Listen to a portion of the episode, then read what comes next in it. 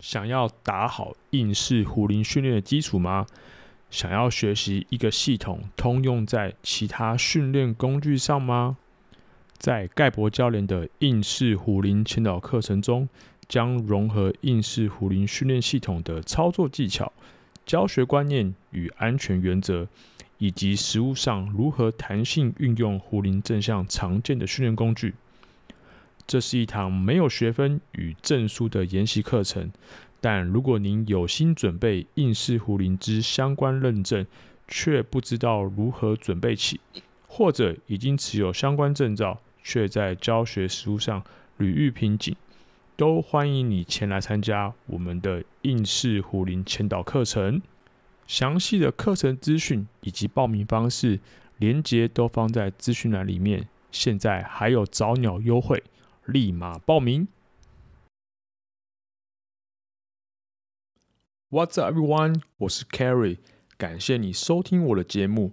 我的节目呢，在 Apple Podcast、SoundOn、KKBox、Spotify、Google Podcast 都可以收听得到。不要忘记按下订阅按钮，订阅我的节目。也不要忘记到 Apple Podcast 留下五星评论给我。如果你想要有跟我更多的互动，可以到我的 IG 找到我，IG 的名称与节目名称相同。也欢迎你透过小额赞助支持凯瑞，做出更棒的节目。赞助连接都在资讯栏里面，你可以利用一杯咖啡的钱来支持凯瑞教练。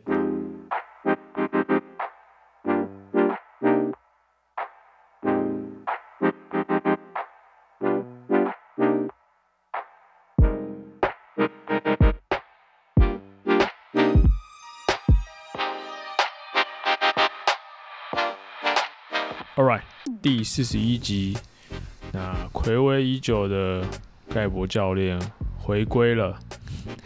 这一集呢，他要来分享他对于就是现在在呃健身训练产业里面，我们常常看到也常常听到，就是大家会呃针对不同的训练工具、不同的训练方法，那不同训练的体系、理论等等，都会。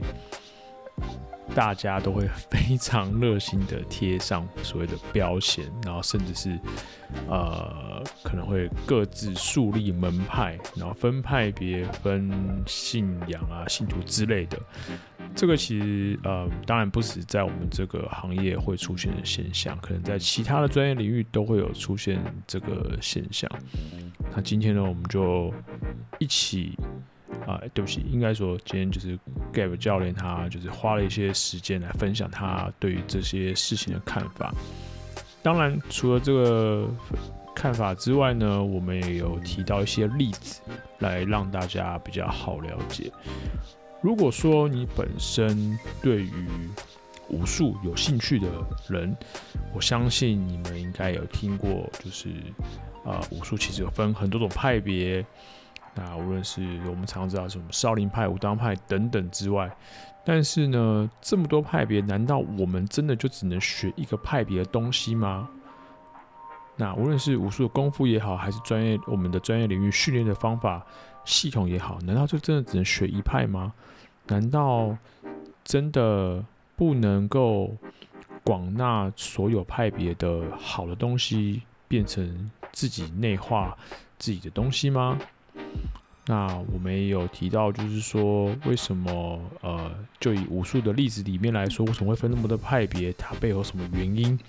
甚至在这么长年呃中国武术历史下来，却有一位武术家能够把所有的派别的好的东西吸收规划成他自己的东西，而让他自己创立一个。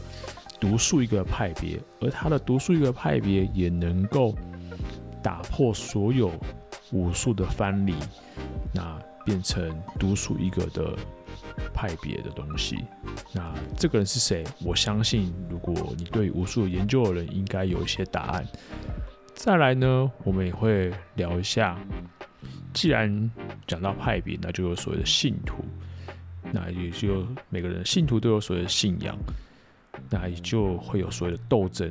我们也常常在网上看到有些人，呃，对，会对于一些训练派别互相批评谁比较好。那其实换个角度来看，也许这些都是有一些有建设性的一些讨论，但是往往却走偏了，反而让这些讨论失去了它一些价值，真的是蛮可惜的。再来呢，呃。那因为今天的这一集我们聊了很多，聊了很长，所以刚刚我讲的东西我会就是放在上集。那下一集呢，我们就一起来聊到就是呃这些不同派别的功夫啊，诶、在我们领域来讲说，诶、很多种训练系统，很多训练方法，真的是学得越广越好吗？还是说我就专心的学一个，变成精通这一行？这个方法就好。那在这个段落，我也提供了大家一些数字跟故事来分享，到底要怎样才叫做专家？到底要花多少时间才能够被官方或者是第三方认可？你就是一个专家，你就是一个大师级的专家，你就是一个专家级的讲师。OK。好，然后我们也会来聊到，嗯，到底要多好才叫做精通？我们的专业，我们的专长，呃，在武术我们讲功夫，到底要多好才叫精通呢？才叫做够好？然后 gape 今天也会在这个部分分享了他对这个部分的看法。那再来最后，我们也会聊到所谓的资讯恐慌症，呃，这个部分呢，在我们这个领域，身为教练，其实常常会有这样的现象。市面上有这么多的训练的呃系统、工具、证照、研习课程等等，我们很常会认为就是啊，我都想要把这些东西都学会，这样才可以帮助到我的客户。这样子客户认为我很专业，我会很多东西，这样子学生才会来找我上课。但是有时候我们却会发现，哇，我好像学不完哦，我书看不完，我研习课程上不完，一直烧钱，常常会陷入这个恐慌里面。那今天呢，Gabe 他也分享了几个看法，告诉大家如何避免陷入这种资讯的恐慌症。那这一集真的是蛮长的，所以我分了上下两集分享给各位。那我就废话不多说，我们就继续听下去喽。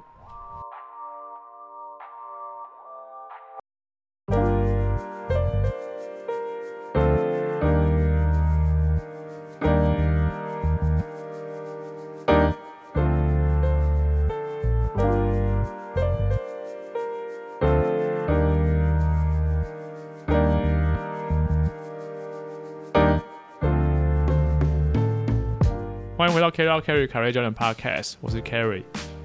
大家好，我是盖博，我回来了。公理跟正义都，公理跟正义都回来了。先讲抢一步，可恶！好，欢迎盖博回归。耶！哎，好，那个小声一点，因为现在有点晚了，我儿子睡觉。Oh, OK OK。宽哥，对不起，宽哥。他最近睡眠稍微正常一点啊，因为开始上学。有正常有正常放电就对了。对，正常放。今天玩的可能比较好，比较比较猛一点，对。所以他现在都没有那么晚睡觉，对啊。然后我也跟着，我也跟着，就是早睡早起了。现在啊，对啊。要吃早餐吗？要要吃早餐，对啊。OK，哎、欸，你你前阵子在忙着整理家里吗？对啊，在忙整理家里真的非常累，就是就是我就是就是换一下布置啊，添购一下新家电啊什么，就是弄一弄弄，就是要整理房间的是很麻烦的事情，真的很麻烦，真的很麻烦。大概就是其实跟搬家没什么两样了啊。其实基本呃就就我自己的东西搬来搬去啊，可是光要挪来挪去，其实就真的还还蛮累人的。就是、哦、你花了多少时间处理好？啊要两个礼拜吧？不止啊，就是。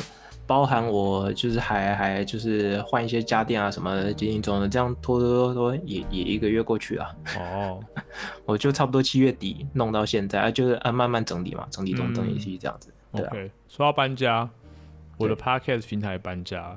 嗯，好好好好。啊，我之前那个后台 hosting 的后台是放在那个声浪，就是 SoundOn，它是也是台湾的公台湾的公司。然后现在是那个 First Story，它还是新的，然后也是台湾的 Podcast 平台。当然，它其实还有做国外市场啦。那我会换这个是因为有一个功能，我觉得蛮棒，就是可以做那个章节段落的注解，还有直接标上那个时间轴。我以为你是要说抖内啊？嗯，抖内是待会我要讲的。啊 啊！因为因为那个因为那个章节的那个时间是我之前我只要每次我剪完，然后我就会重听一遍，然后我就要下下那个时间，然后我就根据我们之前一起讨论的主题顺序段落，然后我要自己这边抓时间走。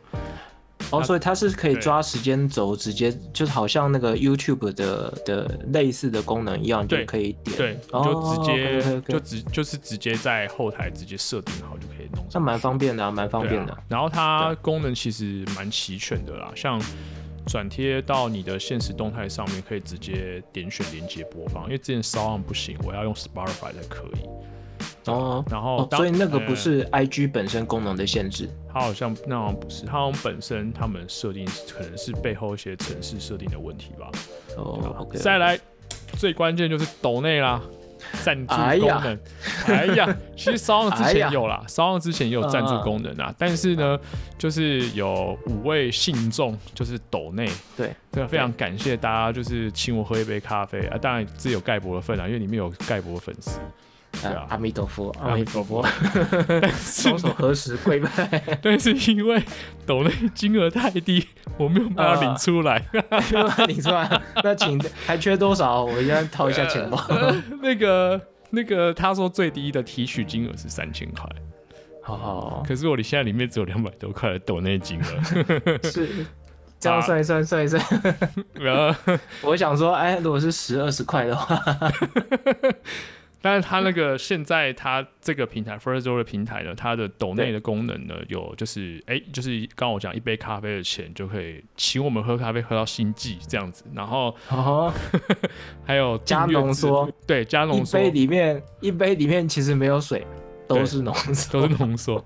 那另外一个它是用订阅制的的赞助，这样就是一个月一个月这样子，对，它有很多种方式，对吧？那其他功能都还蛮齐全的啊，所以。我也发现到蛮多节目的都是用他们的，然后就搬家。那其实跟你一样，就是花了有点有点几天的时间，因为中间出了点问题，对啊，所以哦，可是你不是在 Apple 在什么都平台上都有放吗？对，都有放。的平台，因为它那个转移就是后面的 hosting 的平台转移。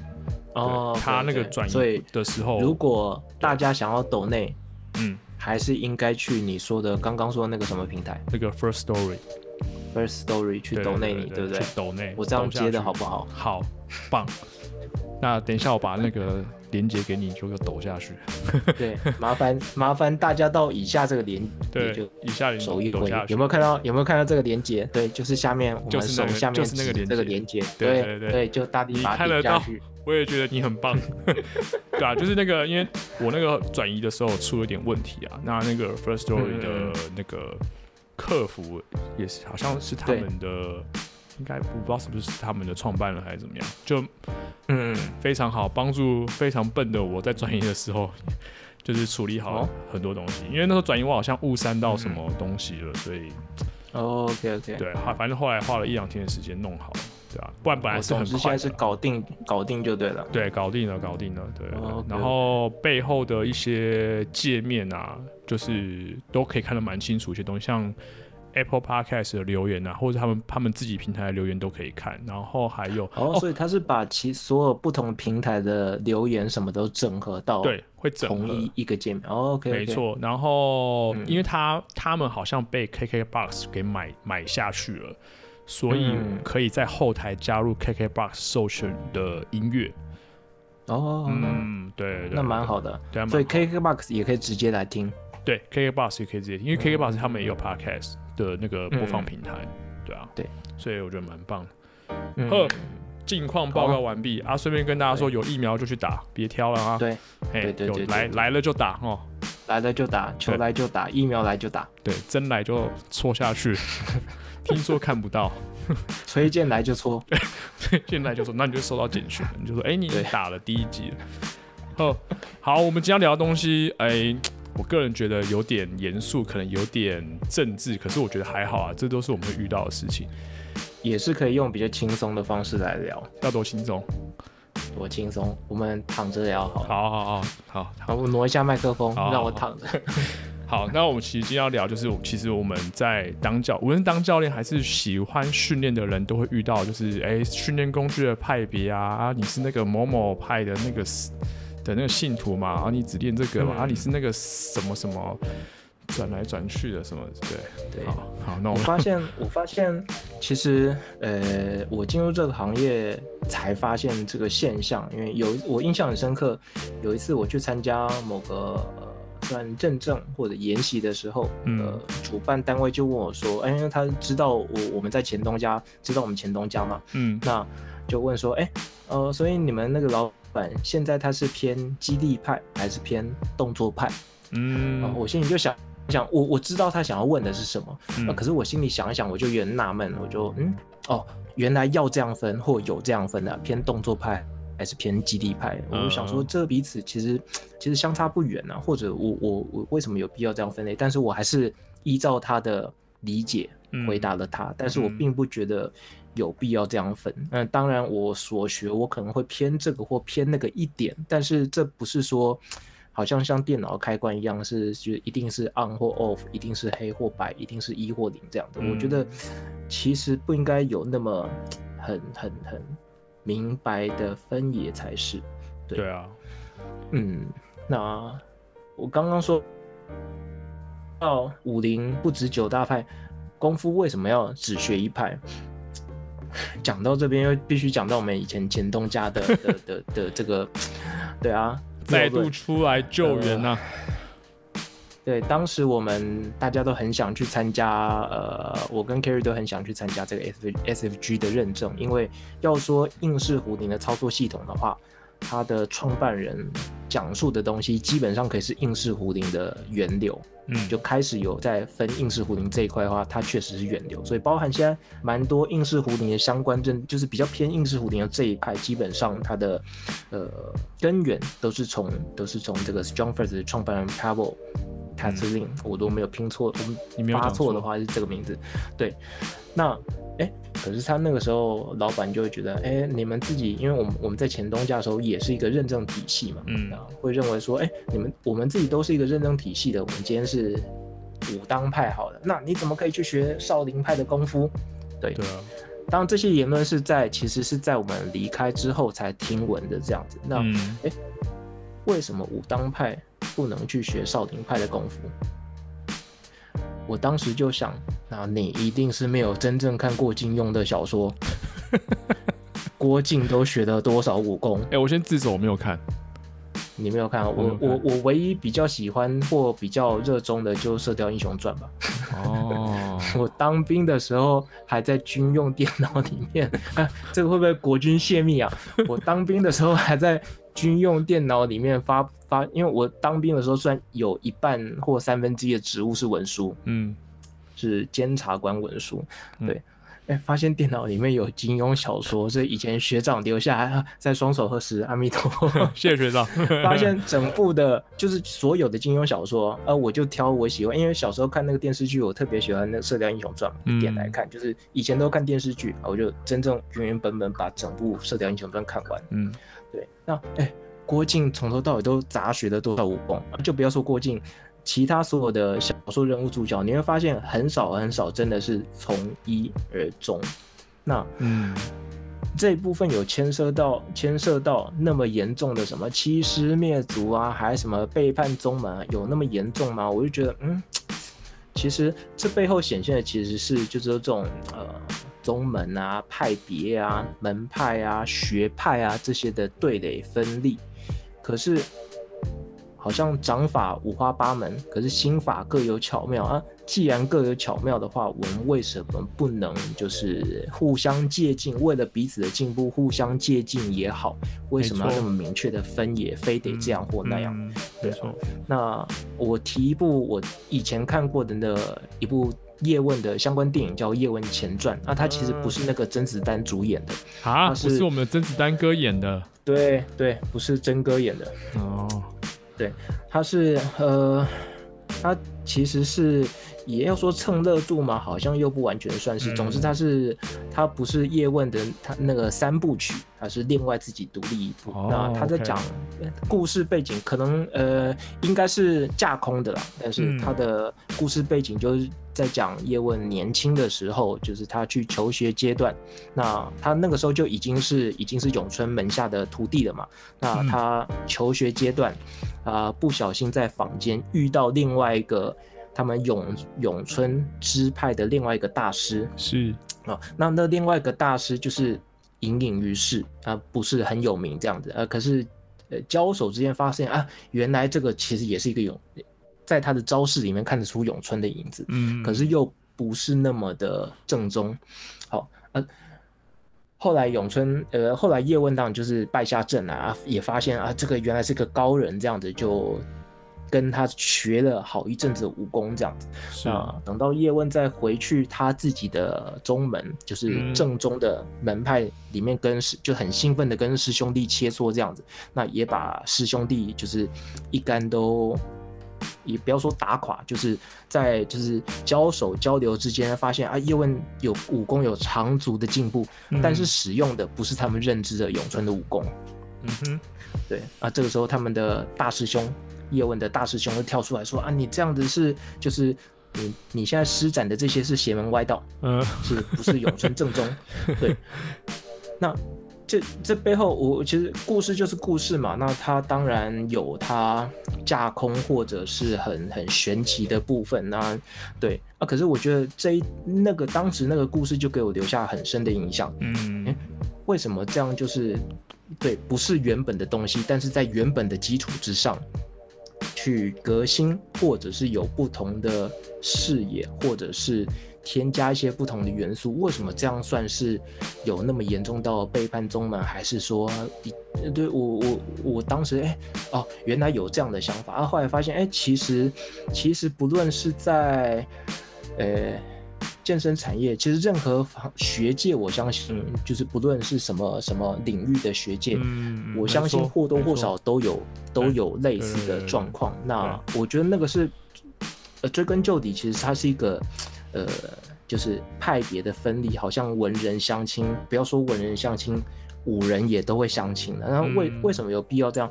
我长期的进步来讲，其实没有必要去去批评或标签化某个人。哎。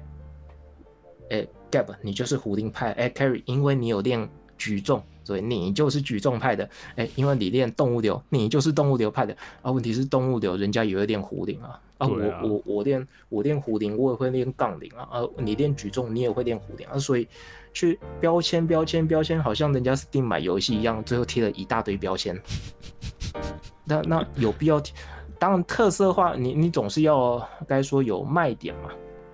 就是特色了，应该说特色。有个对对，特色就是一个卖点，让大家知，啊、让你这个人的形象有稍微 pop out 出来，有比较鲜明一点点，所以总是有个特点。嗯、可是特点归特点，那可是把它标签化，认定人家只会这样子，又是另外一件事情。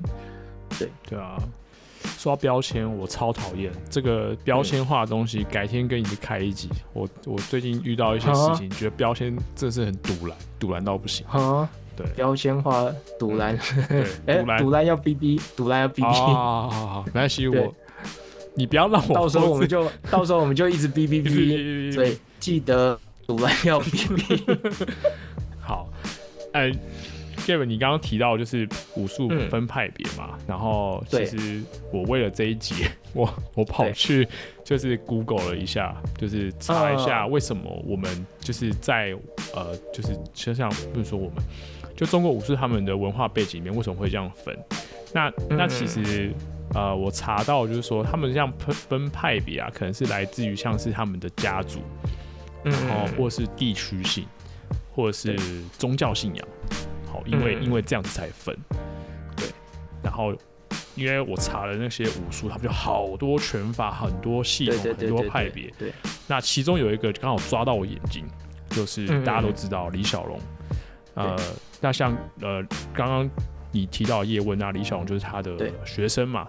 那在早期呢，他算是能够突破派别藩篱的的一个、嗯、一个一个武术家。是。那呃，他从咏春开始学，后来也钻研东方武术，那也学了西方武术的西方国家的一些武术。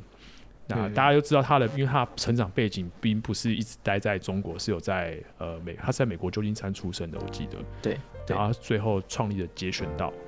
对。那所以我觉得啊。呃讲了这么讲了这么多派别，其实最终你看，大家都知道李小龙非常厉害，他不只是武术家，又是哲学家，又是艺术家。结果他一个人就把这所有的派别就综合起来，就取到好的东西，然后创了一个东西，最后都让大家都知道。嗯，我觉得对啊，就像你说的，就是为什么我们没有办法去，就是融合。这样说好了，这样说好了。李小龙的话，有人会认为他他他他基本上他就是演员，他不是一个啊，他不是一个真的格斗家。有人会这样讲，嗯。可是问题是，他其实，在尤其是在那个时代，他开创了先河，是他。打破了很多不同的，你说你说今天是跆拳道、空手道什么嗯，它、嗯、其实就是截取各个呃派别里面，嗯、你今天你你拳比较强，我就学你的拳；你踢击比较强，我就学你的踢击；嗯、你你你走位比较强，我就学你的走位。那融合起来变成他自己的东西。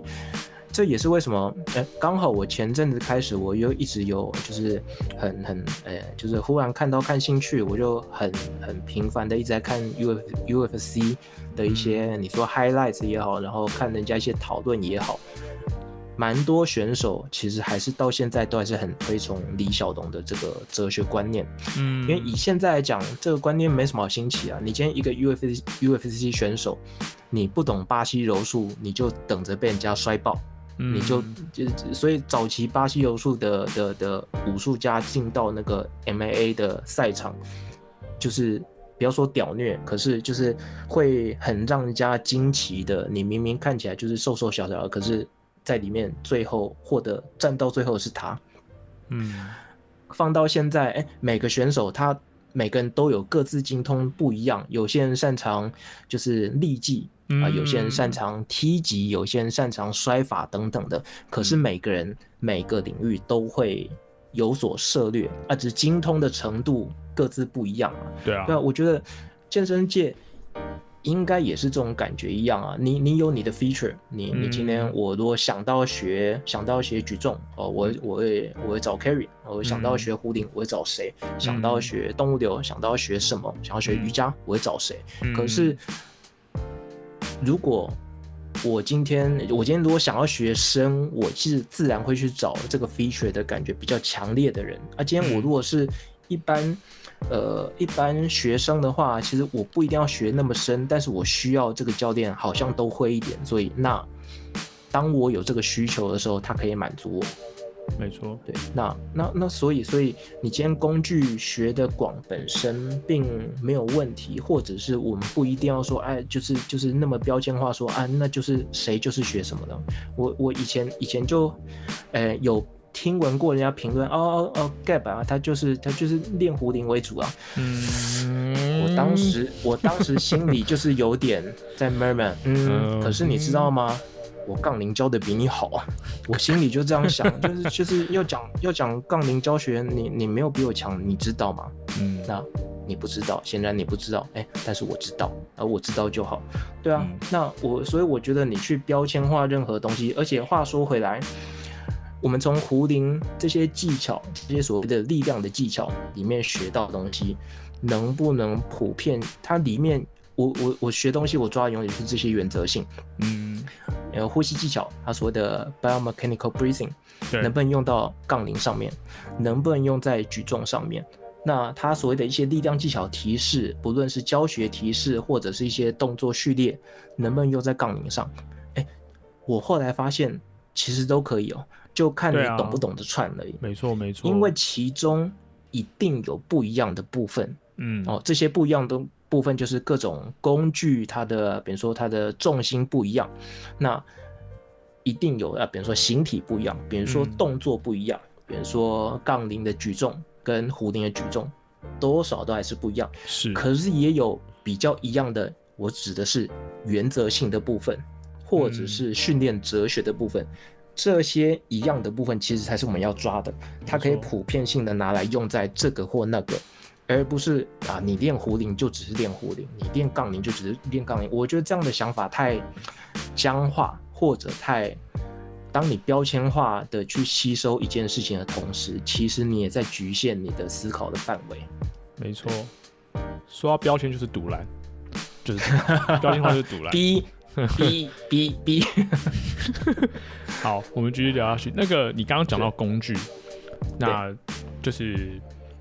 对照一下，就是我们刚刚提到派系，对照我们现在的专业领域，那就是我们刚刚有提到嘛，不同训练方法，不或是不同训练工具有这些分门别类。对对。那有时候我也常听到人家说啊，那个什么什么什么东西，就对我来讲只是一个工具。嗯，你你怎么看这句话？我这句话我还蛮常听到的，你也很常听到。对，当我听到的时候，我心里总是会想，或我也许会说，嗯、呃。壶铃呃不是工具，难道它是甜点吗？呃，当然是工具啊，胡铃当然是工具，锤子当然也是工具，对啊，麦克风也是工具，它当然是工具啊。那当有人讲这句话的时候，那所以这句话本身中本身是中性的，意思是它是真理，它是不可动摇的真真理。胡铃或杠铃或你中间的空格，你填什么字眼？它都是事实，它就是一个工具。我不能说胡林是我的情人，也可以啦。对，现在是开明的社会，对。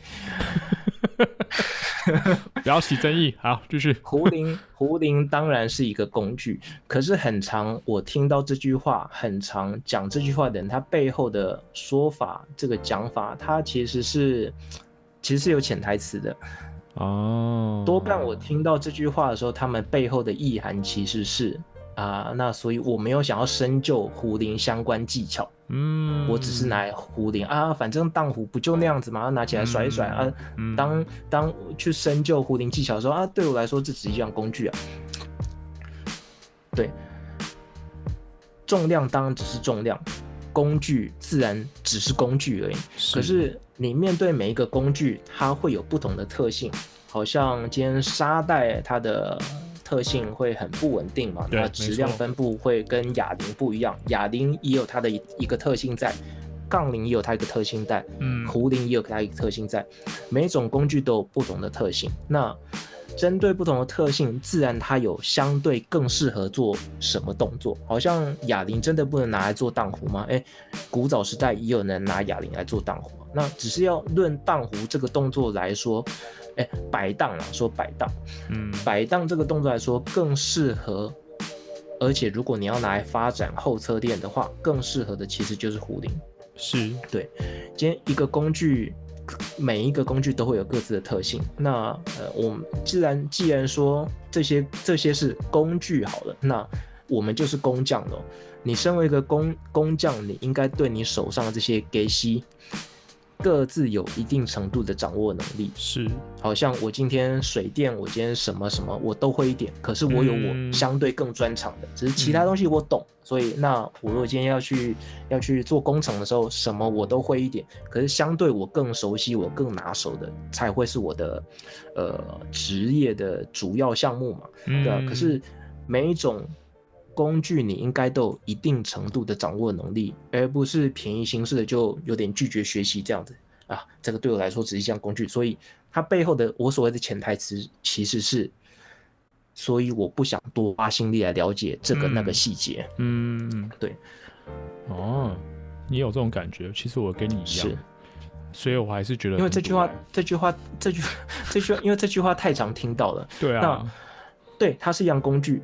等我后来再一步一步再学，就是在体悟、在练习，我也认为啊，确实它就像工具。我的解读是，我学这样工具，练这样工具，我理解它背后的原则性，嗯，我用这样工具的部分的原则性拿来通用到其他工具工具去，所以学动作或者学工具的相关训练技巧，所以我要获得始终是它背后的你说动作的原则性、训练的哲学或训练的技巧等等的。其实要的是一些普遍性，那我就可以拿来通用在，纵使是我做自身体重也好。所以你比如说像 Strong First，它会结合三个感觉上有一些迥异的东西：壶铃、杠铃、杠铃的这个它的它的 SFL，嗯，呃，有有就是我们杠铃一般的基本动作，卧推啊、呃、硬举啊、深蹲啊等等，或一些更更更其他更多的这些杠铃的相关动作变化。那还有一个是 SFB，它是自身体重的这个认证。对。对啊，那照理来说，呃，壶铃跟 SFB 为什么这三个工具会串在一起？嗯，真的有些涉猎有去研究的人就会发现，哎，它结合这三个工具，它背后的它背后有个原则性在，它是用这三个工具去框住这三个不同的工具。嗯，那。就是他们很常讲的一句，呃，经典的名言，就好像是从军，就是美国军方出来的一句格言这样子。嗯、One mind, any weapon，就是我今天用任何武器都一样，我的我的我的战斗哲学是一致的。嗯，这种时候你才说工具就只是工具。嗯，没错，没错。对啊，我以前听到像刚刚说你就是什么什么对我来讲是工具，其实。感觉有点轻视啊，那嗯，还有赌篮，用赌篮，对不起，对不起，赌篮有点不适合，对，有点有点太太过了，太过太过，对不起对不起，对，那但是呢，就像你刚刚讲，如果说我们真的去了解这些脉络的话，然后还有了解那些工具的背景，那就像工匠一样啊，他了解他能够自己掌控工具，嗯嗯，这些的话，当然这句话没有什么问题，那如果说。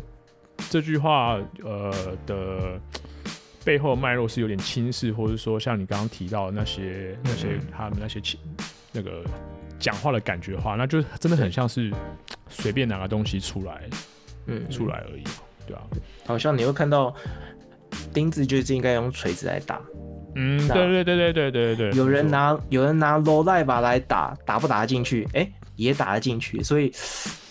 我好像也不能说你不对，你知道吗？啊，可是拿罗赖把来打，适适合用这项工具来执行吗？罗赖把有它自己的用处吧？罗赖把就是螺丝起子，以免有人不知道。对。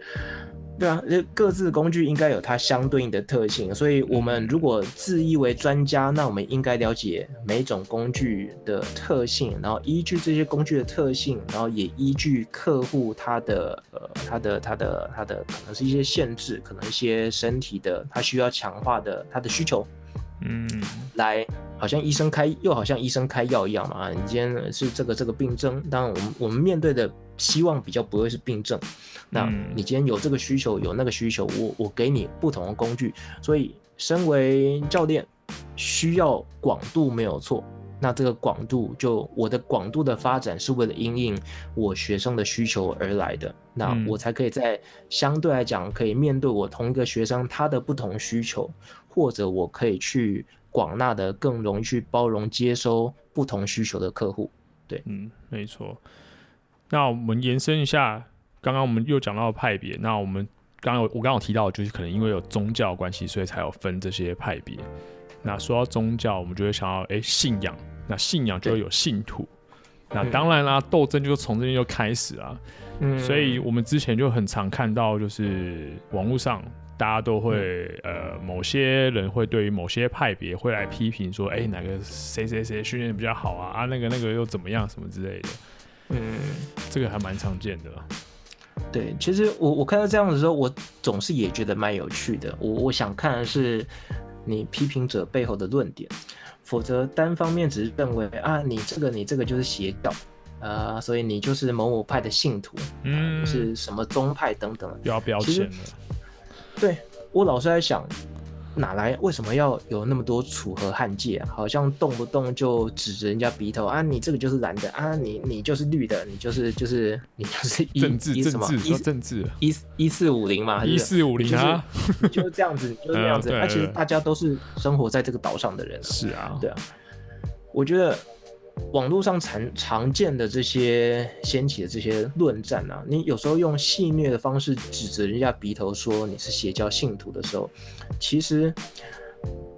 你等于是在呃，虽然有点人身攻攻击嘛，你你在指涉，你在指涉，其实对方缺乏独立思考能力，嗯，而你自己才是有判断能力的那一方，所以你觉得对方是是武断的，是盲性的，那这种评论常常让我觉得很不舒服，因为嗯，哪怕被批评者不是我，那为什么为什么觉得很不舒服？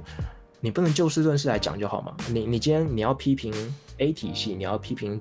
B 体系，B 体系，你不能就直接针对这些体系的的的的的他的论述的瑕疵，你不能直接就拿出来战也好，因为大家就拿事实出来战，就事论事出来战，这样不是很好吗？就是这种、啊、这种战是有产值的战耶，因为纵使真理不一定总是会越辩越明，嗯，但是了解彼此的不一样，可能也是收获之一，就是哎。欸今天讲了同一件事情，假如你的看法跟我的看法不一样，我不一定要说服你跟我一样，但是至少我知道啊，原来也有别人用不同的角度去看这件事情。对，嗯，这这样也是收获啊。我觉得你老是要标签化，老是要片面的、偏颇的去理解别人的话。那你可能要准备好，有一天你也会被这样被这样理解。我前阵子我在看到一篇网络论述而已啊，就是就是某人就跳出来，就是非常非常直接的来指涉说某个体系就是怎么样怎么样，拿他们说的某一句话或某一个论述来做文章。嗯，那可是他讲的东西是很片面的东西，他也没有深论他的批评点。嗯，那。这个被批评的体系，它下面的拥护者当然就跳出来讲，跳出来反驳。那可是反驳内容，我会觉得烧不到痒处，最后就会变成有一点点专业术语的小学生吵架。嗯，我当时就想说，嗯，好，就是我就置板凳准备鸡排，也不是啊，我就然后搁着，我就搁着，然后可能过个半天一天，我再来看看会不会发酵出什么的，发酵出什么比较有。呃，建设性的言论这样子，哎、呃，那就一天过后，那个文章删掉了。啊，是哦，我就觉得相当可惜啊。就我今天我今天不觉得有产生争论或有或有或有不同的意见是坏事，相反的，他可能你正反两方或不同立场人这个拿出来讲，呃，讲完，其实我身为第三者，不要说是看热闹的人，我身为第三者，我在看这两个东西的时候，哎。我看到正反两方或不同立场阵营的人拿来各自各自去描述他们论述的时候，这个也是我觉得也是相当积极正面的。对啊，对啊。那可是你不能你不能开了头，结果什么都没讲，那单纯批评人家，那我觉得这种你要么你就都不要起头，要么你就真的撩出来战。对，嗯，我觉得我。以下是我自己本人，我自己我在学习的时候会，我觉得应该有的态度。嗯，我觉得学习本来就是应该挑战跟质疑一切的。这个挑战跟质疑一切，不是今天老师在课堂上讲。我就拿出来，因为以前我们一定有遇到这样的学生，大学的时候，对，不是课堂上老师讲什么，我就他讲一句我顶一句啊，老师你这个不对，不是，我指的不是这样，我只是学习的时候，我今天学壶铃也好，学杠铃也好，我找教练学也好，我去认证，我去研习学也好，这个讲师在台上讲什么，他如果跟我过往的学习有冲突的时候，我也不要因为他很资深、很权威，我就直接全盘接收。我也不要因为他，我感觉他好像没有那么资深，我就听听，我就不管，我就觉得他一定是错。如果他跟我本身的本来的知识系统有相冲突的话，先放着，先存而不论。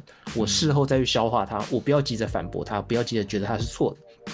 我事后再去消化它，也许消化过后，你会发现他是对的，你会发现他真的是错的。各种可能都有啊。那你当你习惯去挑战跟质疑一切的时候，其实重点不在质疑，重点不在挑战。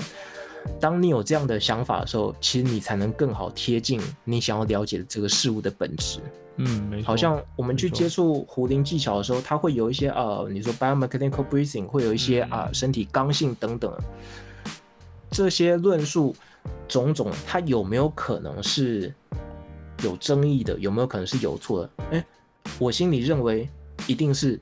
某某一个这个部分那个部分一定是有，一定是有可以改进的空间。你不可能所有体系都一样，你不可能所有体系都完全完美，嗯，没有任何改善的空间。对，否则教科书也好，教材也好，就不用一版一版再革新了。你就算东西没有错，你总是可以 sharpen your knowledge，总是可以再去精炼你的教法吧？对啊，那所以我觉得。学习，你习惯挑战质疑一切，眼中不要只有派别跟信仰，啊，否则你看，当你心中的人有你，我我想的只是派别跟信仰，我觉得，哎，我就是拿这个黑盾牌，我最强，我最屌，我去看到人家是，我心中那么都是这种标签化的东西的时候，嗯，我去看人家，我自然也觉得人家都只是邪教，人家都只是信徒，嗯，人家都没有独立思考，就我有。这件事情本身不就很荒谬吗？有可能只有你有脑子，人家没有吗？嗯，没错，存在的只有论点的不一样。那论点不一样，我们就来了解彼此的不一样啊。也许最后我说服你我是对的，或者也许最后你说服我我是对的，也许最后发现哎，我们都对啊，只是不一样，很多东西只是不一样而已，大家只是想法不一样哎。所以我觉得蛮可惜的，有些东西它其实。它的出发点可能不错，那那可能你说它本身的态度也好，或者是旁观者或者围观者的态度也好，反而会各自各自妖魔化妖魔化彼此。我觉得这样是蛮可惜的事情。的确，对啊，这让我想到，嗯，对不起，我突然打个岔，这都突然让我想到以前前东家的时候，对啊，就是。就就是有时候会也是会看到这种就是标签标签的东西，然后最后就嗯嗯就就没有然后了，就觉得蛮可惜的。对啊，我我觉得这样可可惜的点是什么？你知道吗？嗯，你失去一个认识其他东西的机会。对啊，也许我认识完发现啊啊啊，他讲的是真的，真的、嗯、真的这个东西不值得不值不值得一顾这样子。嗯、也许你发现其实这个东西不如你所想的这样子。对啊，那嗯。我很多时候觉得啊，呃，承接我刚刚讲的，你说师傅也好，老师也好，他其实就只是一个帮你打开，好像我们看那个，哎，有没有看过《钢炼》啊？呃，《钢之炼心术士 》没有，抱歉，没有，不够。你去给我，你你去给我，这个不用多宅，这经典啊，大不敬，放肆！我再度把你按在地上摩擦。哎，钢之炼是金术士里面就一个一个象征，它就有一个真理之门。我觉得师傅也好，老师也好，他其实更像是帮助你贴近那个真理，帮你打开真理之门的引路人。嗯，那我觉得啊，你应该虽然这样讲有点抽象，你真正应该拜的是真理，你应该拜真理为师，也不要偶像化任何人。因为我我有有些人可能他半认真半开玩笑叫我师傅也好，叫我老师也好，我心里就想说，哎、欸，这个词对我来说好重。那有时候我还是收下，因为人家也是这样讲，那我觉得也没有什么好拒绝的。可是我觉得，诶、欸，我也会犯错，你知道。对啊，我一定会犯错。我的所知所学，你你今天再给我个两倍的资历，我还是会犯错。嗯，所以我一年又一年，我可能以前这样想，以前这样教，我一年又一年下，一年又一年下，常常会我修正我以前的记，修正我，呃，不论是讲法也好，不论是呃我以前坚信的东西也好，可能一年又一年，也许不是每年都会更新，但是随着我所知所学更深更广。你一定会去修正你的东西，嗯，对。那所以，既然你的师傅、你的老师都有都可能会犯错，他们应该也有权利犯他们的错误的话，那我觉得不要太过崇拜，不要太过去偶像化任何人，否则你会容易对事实失去比较客观的评价。那好像呃，我们以前学从从一开始在学东西的时候，就我就特别无法接受。当你当某人说，呃啊，这个东西本来就应该这样，本来就应该这样呼吸，本来就应该那样那样做，这个挂号本来就应该这样，从来无法说服我。当无法说服我的时候，我不会说，我只会哎、能保留着，